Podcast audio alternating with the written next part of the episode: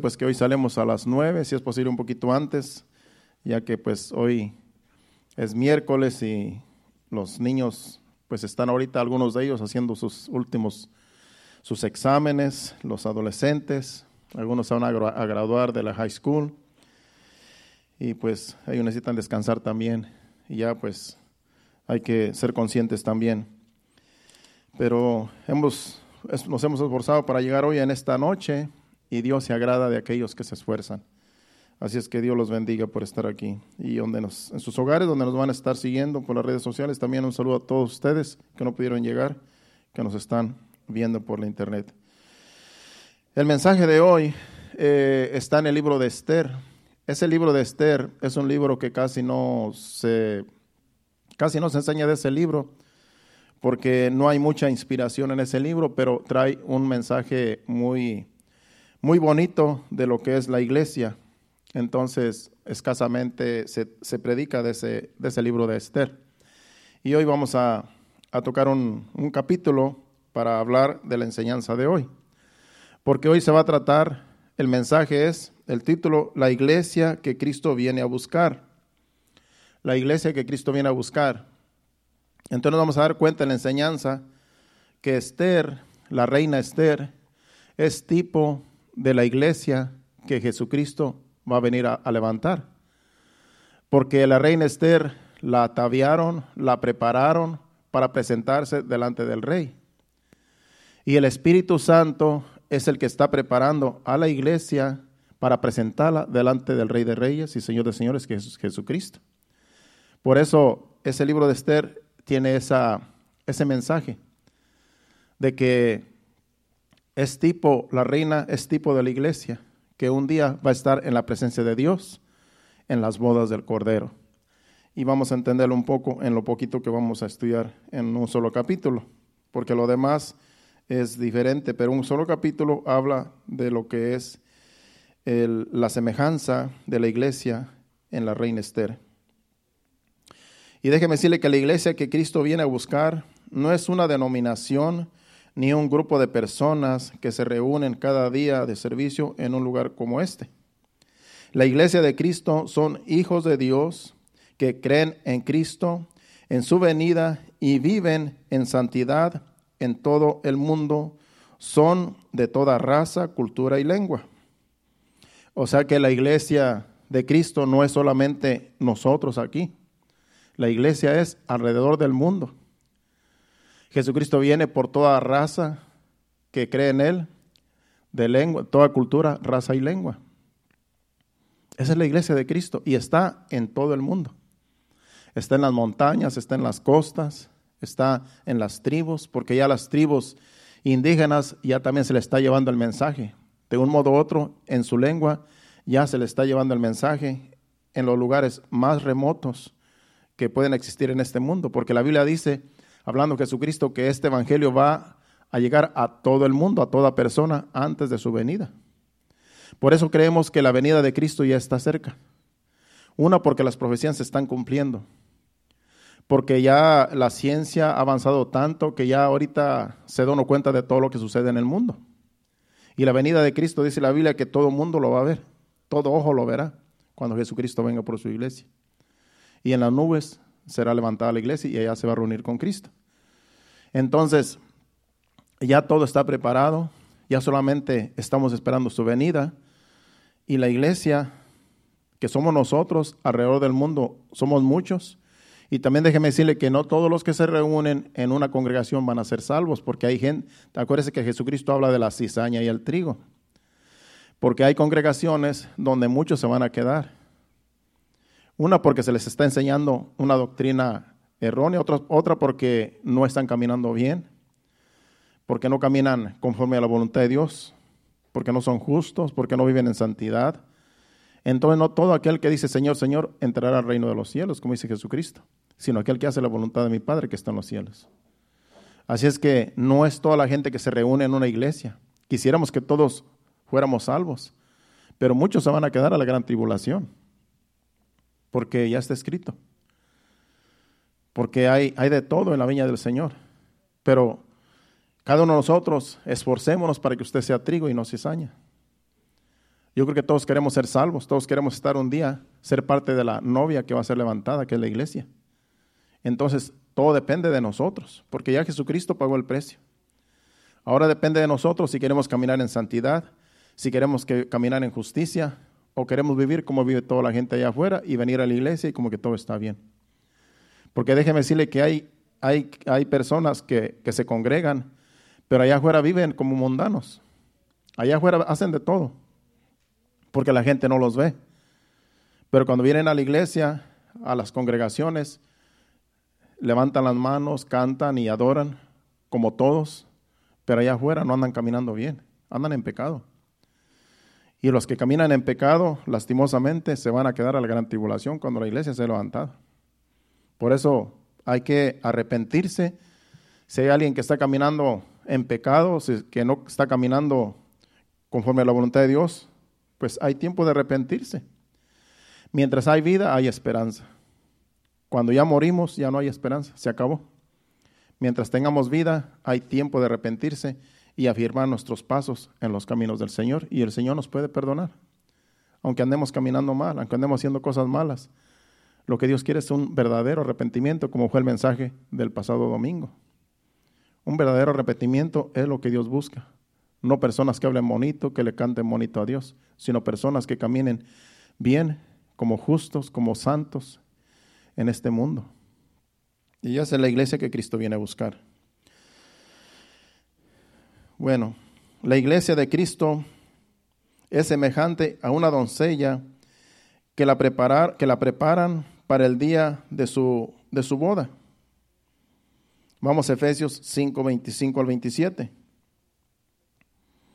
La iglesia es semejante a una doncella, a una virgen, que la preparan para, para presentarla al Señor. Y, y, Jesucristo aquí es, Él está hablando de la iglesia, del marido que ame a la iglesia y como Jesucristo también eh, es, va a ser el marido de la iglesia. Vamos a leer del 25 al 27. Maridos, amar a vuestras mujeres, así como Cristo amó a la iglesia y se entregó a sí mismo por ella, para santificarla, habiéndola purificado en el lavamiento del agua por la palabra. O sea que por medio de la palabra Jesucristo nos santifica. Ahorita que estamos escuchando la palabra de Dios, Jesucristo nos está santificando a nosotros que somos la iglesia. Y dice, a fin de presentársela a sí mismo una iglesia gloriosa, que no tuviese mancha, ni arruga, ni cosa semejante, sino que fuese santa y sin mancha.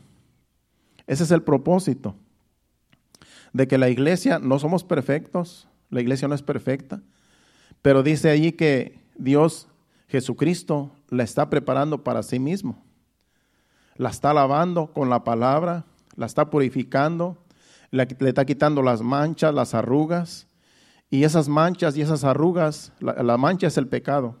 Las arrugas son las cosas que, que nos estorban, que no nos hacen ver bien ante los ojos de Dios. Y Jesucristo por medio de la palabra nos está santificando, nos está purificando, nos está lavando, nos está limpiando de los pecados, de las cosas que todavía hacemos. Cuando el Señor nos habla por medio de su palabra, nos purifica, nos limpia. Y eso es la iglesia. Nunca vamos a estar completamente limpios porque delante de Dios somos indignos, pero en su misericordia Él así nos va a recibir. Cuando venga a recoger su iglesia, a levantar su iglesia, Él quiere que estemos, ¿verdad? Viviendo en santidad, viviendo en justicia, caminando en amor, amándonos los unos a los otros y amando a Dios primeramente sobre todas las cosas. Que las cosas del mundo no nos atraigan, que las cosas que el mundo ofrece no nos llamen la atención para como, que, como si para vivir aquí todo, todo en eternidad, sino que pensemos que Jesucristo va a ser nuestro amado al cual vamos a presentarnos delante de Él como la novia en aquel día y Él va a ser nuestro Señor para siempre. Eso va a ser algo glorioso. Van a ser unas bodas que se van a celebrar allá en el cielo y todo esto es espiritual. Y la iglesia es la novia. Todos nosotros componemos la novia. Toda la iglesia, todo el que es hijo de Dios compone la novia de Cristo. Entonces, eh, eso va a ser algo glorioso. Sigue diciendo en Efesios 1, del 13 al 14, el 13 y el 14, porque aquí habla del Espíritu Santo, que es las arras de nuestra, de nuestra herencia, y el Espíritu Santo viene siendo como el anillo de compromiso que Dios nos ha puesto para que nosotros esperemos su venida y que no nos vayamos y forniquemos con el mundo ni con el diablo. Dice, en él también, es, este, hablando de Jesucristo, en él también vosotros, habiendo oído la palabra de verdad, el evangelio de vuestra salvación, y habiendo creído en él, fuisteis sellados con el Espíritu Santo de la promesa. Tenemos un sello, que no somos del diablo ni somos del mundo. Ya somos sellados porque el Espíritu Santo está en nosotros. Cuando venimos a Cristo, lo aceptamos como nuestro Salvador, nuestro Señor. El Señor nos selló con su Santo Espíritu, ya lo tenemos. Todo aquel que es hijo de Dios, que se arrepintió de sus pecados, que vino a la presencia de Dios y en arrepentimiento aceptó a Jesucristo, ahora está sellado con el Espíritu Santo, que viene siendo como un anillo de compromiso que se le da a la novia hasta que se case con su novio. Dice que es las arras de nuestra herencia, el Espíritu Santo es las arras de nuestra herencia, hasta la, de, hasta la redención de la posesión adquirida para la alabanza de su gloria. Ya nosotros estamos comprometidos con Cristo de que somos la novia de Él. Ya no podemos nosotros compartir con el mundo porque entonces seríamos fornicarios. Si nosotros compartimos con el mundo el, pecado y toda la maldad que hay en el mundo y salemos al mundo a, pecar como todo mundo peca allá afuera, entonces nosotros somos fornicarios y no nos estamos guardando para el Señor. Entonces el Espíritu Santo lo contristamos porque ya estamos sellados, ya somos sellados, somos hijos de Dios y no podemos nosotros fornicar porque entonces nos ensuciamos y ya seríamos indignos de presentarnos delante de Dios. Pero cuando si hay una persona que vive así, pecando, como dije al principio, lo que tienes que hacer arrepentirse y volver a poner los pies en el camino del Señor y el Señor lo va a perdonar, Dios lo perdona, pero hace falta que rehúse ser amigo del mundo, porque si somos amigos del mundo, como dice un versículo, somos enemigos de Dios. Entonces hay esperanza, pero hay que arrepentirse si alguien está compartiendo con el mundo, como viviendo que, el mundo le pertenece y que pertenece al mundo, porque entonces ya, ya, estamos fornicando. Cuando somos sellados ya, tenemos un sello, tenemos un compromiso.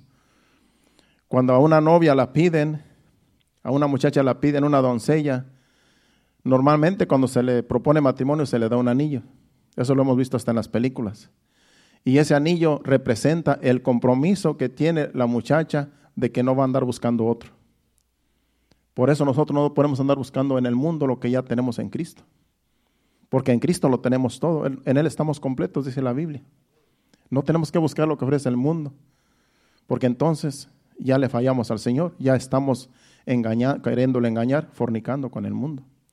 Entonces la doncella que se le da el anillo ese anillo lo va a guardar y lo va, y lo va a traer siempre. Entonces la gente que lo ve, que le ve su anillo en su mano, ya, ya sabe que está comprometida. Ya sabe que ese anillo es de compromiso.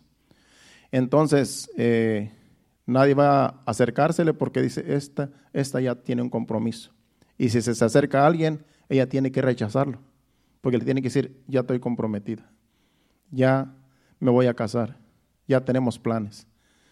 Y así es, y así somos nosotros, la iglesia. Estamos comprometidos con Cristo. Ya tenemos planes, el plan es perfecto, de que un día vamos a estar en las bodas del Cordero. Ya sea que Él venga y nos levante, si estamos todavía en este mundo, o si algún día morimos en el Señor, vamos a ser resucitados y nos vamos a encontrar con Jesucristo en las nubes, como dice la Biblia. Así es que de un modo u otro ya somos la novia de Cristo, de un modo u otro ya estamos comprometidos y un día tarde o temprano nos vamos a presentar en las bodas del Cordero porque somos la novia de Cristo, la iglesia, de, iglesia que el Señor viene a buscar. Vamos ahora sí al, libro de Esther, en el capítulo 2. Y aquí yo escribí que también la reina Esther es tipo de la iglesia que será presentada ante el rey. Como dije en un principio, el libro de Esther, de la reina Esther, representa a la iglesia que será presentada delante del rey. Porque aquí van a presentar a Esther delante del rey, ataviada, adornada, con alhajas, con todo lo que una mujer debe llevar, bien preciosa, y el rey la va a aceptar. Y el rey que representa aquí es Jesucristo, simbólicamente. Vamos a leer el capítulo 2, versículo del 1 en adelante. Vamos a leer, porque aquí vamos a estar concentrados en todo lo que es la enseñanza. Al último solamente vamos a terminar el Apocalipsis en, unos versículos. Vamos a leer del 1 al 17, eh, versículo por versículo. Dice, pasadas estas cosas, eh, sosegada ya la ira del rey, del rey Azuero, se acordó de Basti y de lo que ella había hecho y de la sentencia contra ella. Déjeme explicarle quién era Basti, para los que no conocen el libro. Basti era la reina del rey que ahora después va, el que se llama Azuero. Esta reina, lo que sucedió, les voy a narrar lo que sucedió. Esta reina era la esposa del rey. El rey había hecho un banquete, en el capítulo 1 habla de un banquete que él hizo por 180 días. Y en ese banquete invitó a todos sus príncipes y los más allegados y estuvieron por 180 días en, en fiesta porque ya su reino estaba consolidado, ya no tenía enemigos, él era, él era un reino, era el, rey que reinaba en, toda una región eh, muy, muy grande, era como un imperio. Y entonces se le ocurrió hacer esta fiesta, este banquete, y, invitó a todos sus allegados, todos sus príncipes, toda la gente de, importante. Pero después de los 180 días, él este, preparó un, siete días especiales para todo el pueblo, porque era un rey generoso. Entonces dice que en el patio del palacio puso un pabellón, me imagino como un, como una, este, ¿cómo le llaman? Una caseta grande. Y dice cómo estaba adornado el pabellón. Y allí era para todo el pueblo de la ciudad, del reino. Para todos, dice que pequeños y grandes, en otras palabras, pobres y ricos y todos. Era para toda la gente que no eran eh, príncipes, eran para toda la gente en general, ya que él era muy generoso. Y en esos siete días, este, era de que no se le obligaba a la gente tomar, solamente si querían tomar vino, que tomaran vino, pero nadie se le obligaba. Y era muy en orden la fiesta. Resulta que en esos siete días, porque eran, eran puros hombres ahí, entonces en esos siete días, eh, también la reina Basti, de la cual habla aquí, había hecho también una fiesta porque las mujeres estaban aparte. Aquí en esta, en, esta época los hombres celebraban aparte de las mujeres. Casi siempre en lo que es el Antiguo Testamento las mujeres no eran, no eran muy, eran como cero a la izquierda, por decirlo así, no se contaban. Y todo lo que es el Antiguo Testamento, usted casi siempre oye de que se habla de, hombres y casi no se habla de mujeres. Porque las mujeres eran tomadas muy en poco. Así era la cultura. Pues aquí las mujeres tenían también su fiesta porque la reina también aparte hizo fiesta de siete días, así como el rey. Y ella tenía todas las mujeres en su fiesta. Resulta que el, rey la mandó llamar porque él ya estaba bien contento, ya era el último día, ya era el, séptimo día. Y él estaba muy contento porque pues ya este, estaba terminando la fiesta, ya estaba terminando los siete días.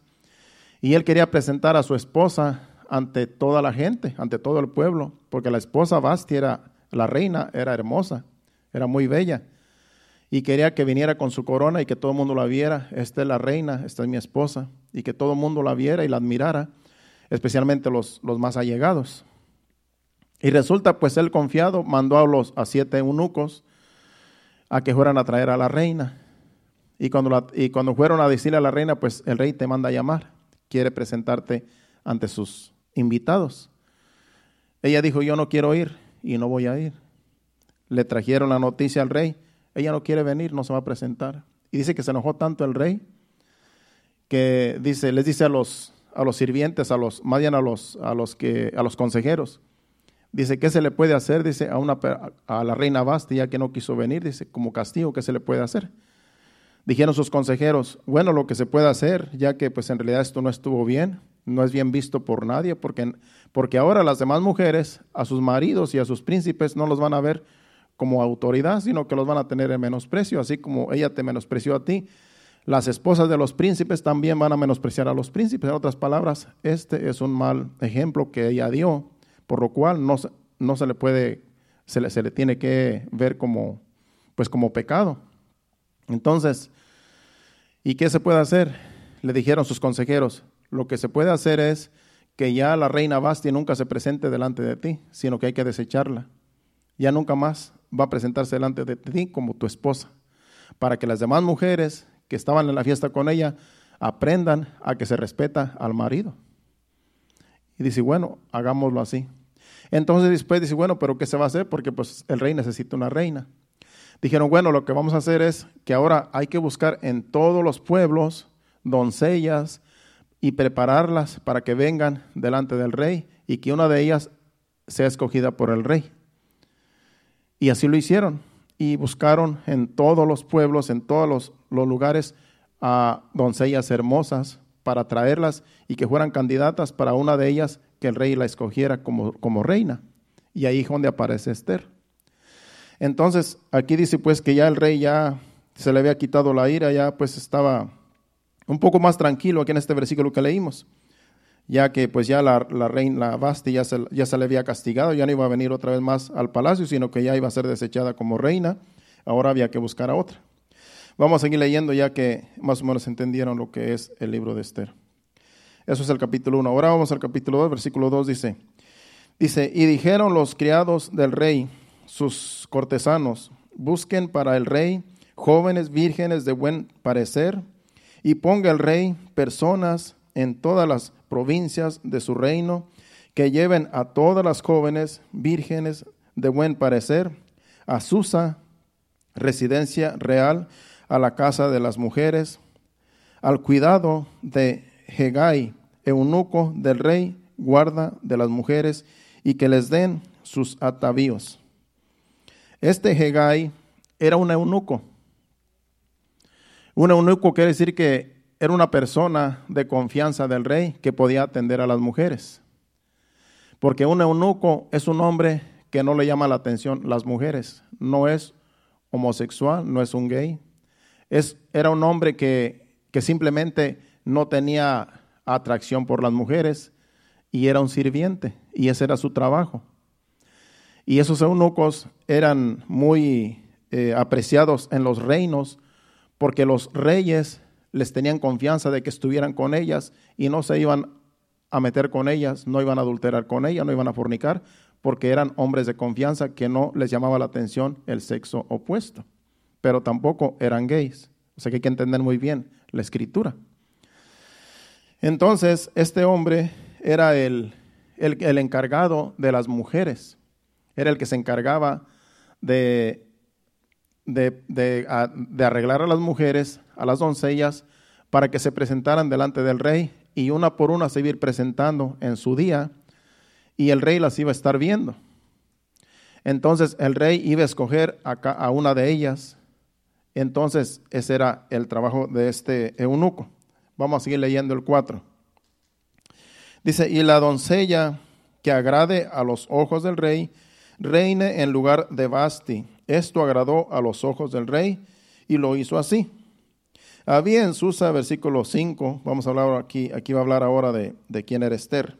Había en Susa, residencia real, un varón judío cuyo nombre era Mardoqueo, hijo de Jair, hijo de Simel, hijo de Cis, del linaje de Benjamín. Este era de uno de las era de uno de la tribu de Benjamín, benjaminita. Dice, el cual había sido trasladado de Jerusalén con los cautivos que fueron llevados con, con, Jeconías, rey de Judá, a quien hizo eh, traspasar Nabucodonosor, rey de Babilonia. Acuérdense que el pueblo de Israel fue cautivo, se fue llevado cautivo por Nabucodonosor a Babilonia y ya estuvieron cautivos por 70 años. Ya aquí en Esther ya habían regresado, ya se habían cumplido los 70 años y ya habían sido, eh, este fue uno de los que vinieron de regreso a Jerusalén, de Jerusalén. más bien estaban en Jerusalén, pero todavía no regresaban a Jerusalén, sino que estaban todavía en el reino de, de Asuero. Pero todavía estaban ellos, como quien dice, cautivos ahora por este rey, porque este rey gobernaba toda esa región y allí estaban los judíos entre ellos. Todavía no regresaban a, Jerusalén, ya que, ya que eh, según veo allí. Pero, pero ya, ya había pasado tiempo donde Nabucodonosor los había llevado cautivos. Y como vinieron otros reyes a reinar y, fue un, procedimiento de, muchos años, aquí lo que pasó fue que los judíos estaban entre toda esta gente, porque esta gente no era gente judía, esta gente era gente pagana, era gente eh, gentil, pero gobernaba el rey Asuero, y el rey Asuero era un hombre temeroso, aunque no conocía a Dios, pero temía, tenía temor, porque no conocía a Dios, vamos a, ser claros. Pero este, este hombre aquí, que era, era primo de, de Esther, este hombre era benjaminita y él conocía la misericordia de Dios, que aunque estaban entre ellos allí, porque después los querían exterminar a todos los judíos. Ese es el libro de Esther. Pero Esther intercedió para que no sucediera así, es, es, otro, es otro capítulo ahí. Pero ahorita estamos hablando de quién era Esther y por qué fue reina. Vamos a seguir leyendo el versículo 6. Perdón, el 7. Dice, y había criado a Hadasha. Hadasha era el nombre, eh, el nombre, el nombre de Esther, el nombre judío de Esther, pero le cambiaron a Esther. Dice, y había criado a Hadasha, es decir, Esther, hija de su tío, porque era huérfana y la joven era de hermosa figura y de buen parecer cuando su padre y su madre murieron, Mardoqueo la adoptó como hija suya.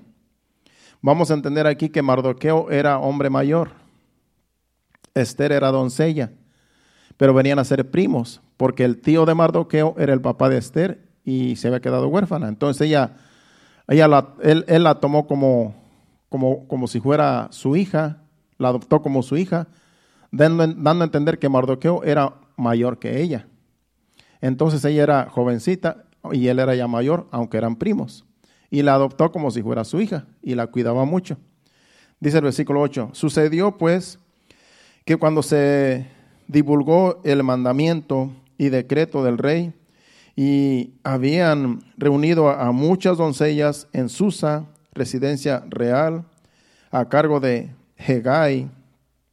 Esther también fue llevada a la casa del rey y cuidado y cuidado de Jejai, guarda de las mujeres.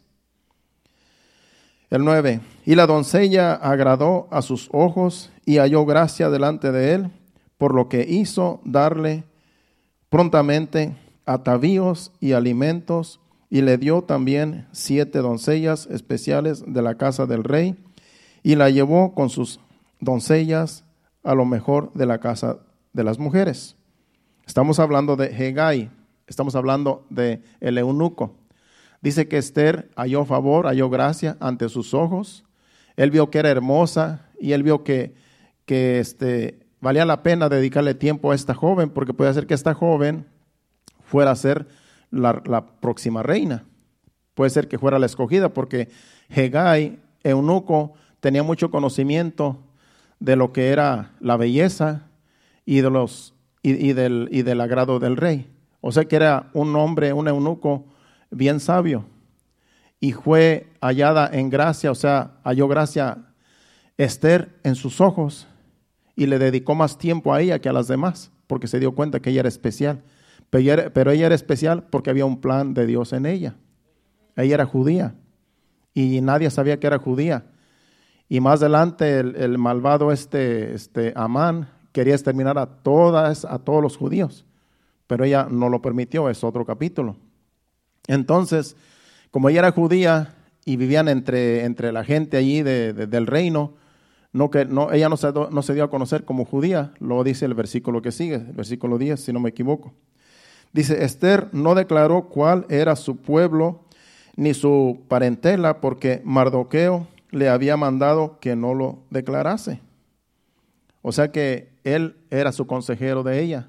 Le dijo, tú no digas que eres judía, Porque podría ser que si decía que era judía, a lo mejor la menospreciaban. Porque los judíos eran todavía allí, estaban como cautivos todavía. Todavía no estaban libres, todavía no regresaban a Jerusalén, sino que de Jerusalén lo llevaron a Babilonia y de Babilonia estaban allí en este lugar, pero todavía estaban, eh, no eran libres. Estaban entre ellos allí y se sometían al, al reinado de este rey.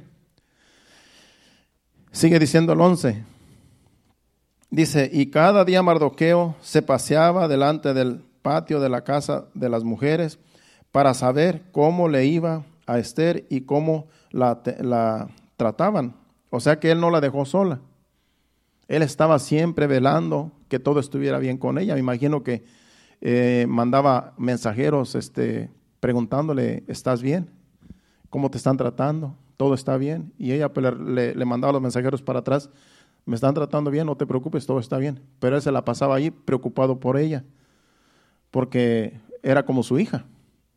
Entonces el versículo 12 dice, y cuando llegaba el tiempo de cada una de las doncellas para venir al rey Asuero, después de haber estado doce meses conforme a la ley acerca de las mujeres, que así se cumpliese el tiempo de sus atavíos, esto es, seis meses con óleos de mirra y seis meses con perfumes aromáticos y afeites de mujeres.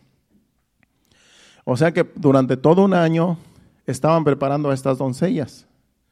Seis meses con perfumes, con aloes, con todo lo que una mujer debería de usar. Y los demás meses preparándoles con, otras cosas, cosas que las mujeres eh, deberían de usar porque la estaban preparando para que se presentara delante del rey, porque el rey era muy importante, era el rey. Y como le dije al principio, aquí Esther representa a la iglesia.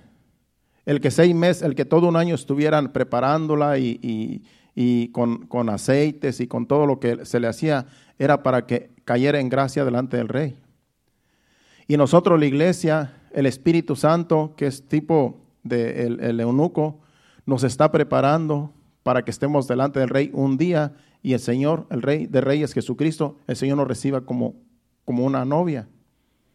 Y el Espíritu Santo nos está preparando. El eunuco, el trabajo del eunuco en preparar a, esta, a Esther, es el, el trabajo del Espíritu Santo en nosotros que nos está día con día preparando. Nos está limpiando, nos está santificando, nos está quitando toda impureza, para que nos presentemos un día delante de Jesucristo como una novia radiante. Eso es lo que está haciendo el Espíritu Santo, el trabajo que hacía el eunuco en Esther. Ya vamos a terminar, no se preocupe, nos, falta mucho, porque hasta el versículo 17. El 13 dice, entonces la doncella venía, hacía al rey todo lo que ella pedía. Está hablando de las doncellas eh, comunes, no está hablando de Esther, después va a hablar de Esther. Dice, entonces la doncella venía así al rey, todo lo que ella pedía se le daba para venir ataviada con ello desde la casa de las mujeres hasta la casa del rey. O sea que a todas las mujeres se les permitía que se les pusieran todos los atavíos que ellas quisieran. Ellas escogían los adornos, los peinados, eh, las alhajas, los vestidos. Ellas escogían lo, cómo, ellos, cómo ellas querían verse delante del rey. Pero en Esther fue diferente. En Esther, el eunuco, ella le dijo al eunuco, tú vísteme como tú quieras, como tú sabes, como tú tienes experiencia, yo me dejo vestir. Y así somos nosotros. La iglesia debe dejarse vestir, debe dejarse preparar por el Espíritu Santo. Porque si tú dices, yo hago lo que yo quiera, yo me voy a arreglar como yo quiera, no sabemos. No agradamos al rey. En cambio, el Espíritu Santo sí sabe cómo nos debemos ver bien delante del rey. Por eso dile al Señor, en tus, en tus oraciones, dile, Señor, Espíritu Santo, quítame todas las impurezas, quítame todo lo que no te agrade para presentarme delante del rey en aquel día, como la novia que el rey espera. Que lo que no le agrade al rey, yo no sé qué es lo que no le agrada al rey, quítamelo y ponme lo que sí le agrada. Ponme amor, ponme, ponme gozo, ponme paz, ponme eh, en mí lo que, lo que yo necesite porque ni sabemos nosotros qué necesitamos para estar bien delante de Dios. Pero el Espíritu Santo sí sabe lo que necesitamos. Entonces, como le digo, el eunuco hacía el trabajo que el Espíritu Santo hace en la iglesia hoy en día, para prepararla radiante. Aquí estas doncellas, ellas pedían lo que ellas creían y se presentaban delante del rey con cosas que ellas pedían. Ahora vamos a ver que Esther, como le digo, ella pidió que el eunuco la vistiera, la preparara y no ella. Dice el versículo 14. Ella venía por la tarde, bueno, sigue hablando de las que seguían presentando. Ella venía por la tarde y por la mañana. Siguiente, siguiente volvía a la casa y según a la casa, a la, volvía a la casa segunda de las mujeres al cargo de Sagais, este es otro eunuco que también era un guardia del palacio de Sagas, eunuco del rey, guarda de las concubinas, no venía más al rey, salvo si el rey la quería y era llamada por nombre. O sea que las mujeres, las doncellas se presentaban cada una en la tarde y en la mañana eh, entonces el, rey la podía estar viendo toda la tarde y toda la noche. Entonces podía estar con ella allí, contemplándola y viéndola, y a la mañana siguiente ya se podía ir para, para la casa de las mujeres. Allí también el rey tenía un eunuco, que es el que acabamos de leer ahí, que es un nombre muy difícil. Y ese, eh, ese eunuco era el encargado del reino, porque las mujeres que estaban aparte, estaban lejos, estaban un poco retirados, tenían que venir caminando desde allá cuando ya estaban preparadas. Entonces venían en la tarde, se presentaban y estaban toda la noche ahí con el rey. Y si el rey no le gustaba, al día siguiente, pues vete para la casa. Todavía no calificas.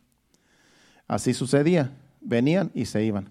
Bueno, el 15 dice, aquí es cuando ya Esther le dice al eunuco que él se encargue de su atavíos. Dice, cuando le llegó a Esther, hija de Abiahil, tío de Mardoqueo, quien la había tomado por hija, el tiempo de venir al rey, ninguna cosa procuró sino lo que dijo Hegai, eunuco del rey, guarda de las mujeres, y, y ganaba Esther el favor de todos los que la veían.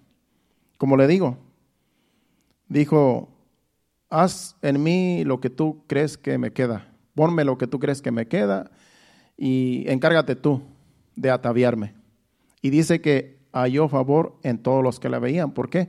Porque el eunuco conocía, sabía de la belleza y sabía cómo ataviar a las mujeres. Y ella se dejó ataviar por él.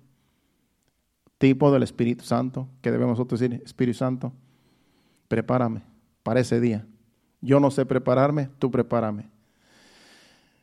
El 16. Fue pues Esther llevada al rey, al rey Asuero, a su casa real en el mes de décimo, que es el mes de Tebet, en el año séptimo de su reinado. Y el 17 ese, y ahí vamos a terminar esta historia. Dice, y el rey amó a Esther más que a todas las otras mujeres, y halló ella gracia y benevolencia delante de él, más que todas las, las demás eh, vírgenes y puso la corona real en la cabeza y la hizo reina en lugar de Basti. Allí se proclamó reina a Esther. ¿Por qué? Porque el eunuco supo ataviarla, supo prepararla y ella se dejó preparar. Así nosotros dejémonos preparar por el Espíritu Santo. Ya estamos sellados, ya somos de Dios. El Espíritu Santo nos quiere preparar nos quiere limpiar, nos quiere santificar. Dejémonos. Cuando hay cosas que no nos conviene hacer, no las hagamos, porque el Espíritu Santo nos está diciendo, esto no te conviene. Tenemos que andar en santidad. El andar en santidad es andar en vestiduras blancas. Tenemos que andar en amor, tenemos que andar en justicia. Todo eso es, son atavíos espirituales. Y el Espíritu Santo es el que sabe qué es lo que necesitamos y es el que nos, nos, nos debemos de dejar nosotros ataviar por Él, como la novia de Cristo. ¿Cuántos dicen amén? Entonces, esto es para los humildes. El que es rebelde, el que es desobediente, no se deja ataviar, no se deja vestir, no se deja preparar. Dice, yo hago lo que yo quiera, me visto como yo quiera y eh, no me importa que lo, que la gente diga de mí. No, hay que preguntar al Espíritu Santo, Espíritu Santo, ¿crees que esté bien así? ¿Cómo me, cómo me, cómo me dirijo? ¿Cómo me comporto? ¿Cómo me visto? Porque también la vestura tiene mucho que ver. También este, tiene que ver tanto lo exterior como lo interior. Entonces, todo eso el Espíritu Santo nos enseña. La palabra de Dios nos enseña. Yo no hablo mucho del, vestir aquí porque en realidad el Espíritu Santo es el que más sabe. Y si usted se da cuenta, yo casi nunca hablo de, cómo debe andar vestida la mujer o el hombre, porque yo sé que el Espíritu Santo nos redarguye cuando ya tenemos el Espíritu Santo, el sello del Espíritu Santo, el mismo Espíritu, Santo nos, nos, nos enseña, esto no se ve bien. No te ves bien así, hasta conmigo pasa. Yo a veces hay ropa que digo, no, este, este pandón no está muy apretado, ni me siento bien. Esta camisa está muy ajustada, no me veo bien. Y aunque pues ya uno ya no quiere comprar otra talla porque pues dice uno a ver si rebajo. Pero pues a veces uno dice, no, pues no me veo bien. Hay camisas que ya me quedan apretadas y me la tengo que quitar porque ya me apretó esta y ahora tengo que buscar otra talla más grandecita porque no me siento bien. Ni, por, ni cómo me siento ni cómo me veo. Pero es el Espíritu Santo que nos dice, esto no está bien, y en las mujeres también. Déjense llevar por Espíritu Santo, no porque qué dice aquel, qué dice aquella. El Espíritu Santo nos hace sentir cuando estamos mal, cuando estamos provocando, cuando estamos dando mal ejemplo, mal testimonio. El Espíritu Santo nos enseña. Como le digo, aquí hay veces que llegan personas, o hablando ahora sí que de, las mujeres, que son las que más se critican. Hay mujeres que llegan aquí mal vestidas, pero cuando las ven a ustedes, a las mujeres. Ya después, cuando llegan, pasan algunos días, después ya se visten mejor. Ya después ya viven, vienen un poco más, más bien vestidas porque se dan cuenta que esta es la casa de Dios y que las mujeres aquí no andan exhibiéndose. Pero imagínense que hay iglesias donde la mujer se exhibe, pues todas las que llegan dicen, no, pues aquí está, de aquí soy. Y llegan como quieren y como les da la gana. No, pues si las que, las encargadas, las líderes así se visten y así andan y así y no se preocupan, pues yo tampoco. Por eso es, es bueno uno ser dirigido por el Espíritu Santo, porque el Espíritu Santo nos dice lo que nos conviene y nos hace sentir bien cuando estamos bien y nos hace sentir mal cuando estamos mal. Eso es cuando somos espirituales, cuando oramos a Dios, cuando le pedimos guianza al Espíritu Santo. Y así no, no, no provocamos, ni hacemos caer en tentación a nadie, porque el Espíritu Santo eh, dice, esto no está bien, eh, vístete mejor, eh, ponte algo más cómodo, eh, no te exhibas. Y así el Espíritu Santo es el que nos enseña. Así es que si somos dirigidos por el Espíritu Santo, todo va a ir bien. Entonces aquí vemos que la reina Baste cayó en gracia porque el eunuco la supo, la supo ataviar y cayó en gracia. a Esther, pues, sí, a Esther, a la reina Esther. El Espíritu Santo, que es tipo del eunuco, eh, supo ataviar a la reina Esther para que cayera en gracia ante los ojos del rey. Así el Espíritu Santo sabe ataviarnos para que estemos, caigamos en gracia en delante de los ojos de Jesucristo, el Rey de Reyes. Por último, ya vamos a terminar. Vamos a Apocalipsis capítulo 19, versículos del 5 al 8. Aquí también está, es, aquí ya es en el cielo. Aquí es ya cuando ya estemos allá. Este es el futuro. Acuérdense que Apocalipsis es el futuro, lo que va a suceder. Y aquí ya nos dice cómo, cómo son las bodas allá en el cielo, cómo van a ser las bodas, cómo va a estar la novia. Dice, y salió del trono una voz que decía, alabad a nuestro Dios todos sus siervos y los que le teméis así pequeños como grandes. Y oí como la voz de una gran multitud, como el estruendo de muchas aguas y como la voz de grandes truenos que decía, Aleluya, porque el Señor nuestro Dios Todopoderoso reina. Gocémonos y alegrémonos y démosle gloria porque han llegado las bodas del Cordero y su esposa se le ha, se ha preparado y a ella se le, ha, se le ha concedido que se vista de lino fino, limpio, resplandeciente, porque el lino fino es las acciones justas de los santos. Eso es el lino fino, la santidad, es las acciones justas de los santos. Aquí son los hijos de, aquí es la iglesia. Está hablando de la iglesia. Dice que las acciones justas de los santos son las vestiduras. Es lo que está diciendo ahí. Y si a ella se le ha concedido que se vista de lino fino, limpio, resplandeciente, porque el lino fino es las acciones justas de los santos. Si tú eres un hombre o una mujer que camina en justicia, camina en santidad, camina en buenas obras, camina, caminas haciendo el bien, entonces esa es la vestidura que, que, te va, que te lleva a la presencia de Dios en aquel día como novia, como parte de la novia de Cristo. Es el Espíritu Santo que así nos, va nos, nos está preparando para estar en aquel día limpios, resplandecientes, con vestiduras blancas, delante de Dios en las bodas del Cordero. Es la novia, somos nosotros. Así es que dejémonos que el Espíritu Santo nos atavíe y así un día estaremos en esas bodas. ¿Cuántos dicen amén? Pongámonos de pie, ese es el mensaje, le demos gracias a Dios. Pasen al altar para cantar el último canto y así nos vamos a despedir a nuestros hogares. Así es que recuerde, el Espíritu Santo es el que nos enseña, es el que nos viste, nos nos dice cómo nos vemos bien delante de Dios, déjese llevar por el Espíritu Santo. Ore a Dios, dígale, Señor, yo no sé cómo caminar en santidad, yo no sé qué hacer, pero tu Espíritu Santo me puede enseñar. Que tu Espíritu Santo me enseñe, me guíe, me dirija, porque yo quiero tener vestiduras blancas, resplandecientes en el día que me presente delante del Rey. Gracias, Señor.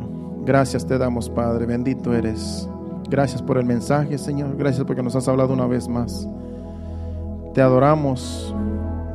Nos presentamos delante de ti, Señor, agradecidos y te cantamos dándote gloria y honra. Adoremos a Dios con este canto. Espíritu Santo, te necesito. Manda tu fuego este lugar. Espíritu Santo, solo anhelo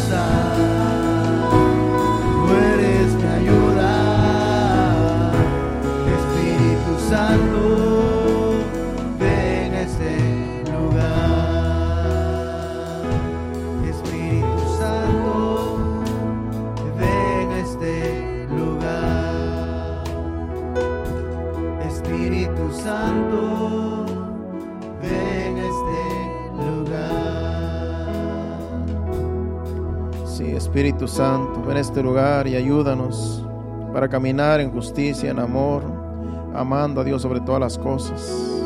No amando al mundo, sino rechazando al mundo y amarte a ti solamente, Señor.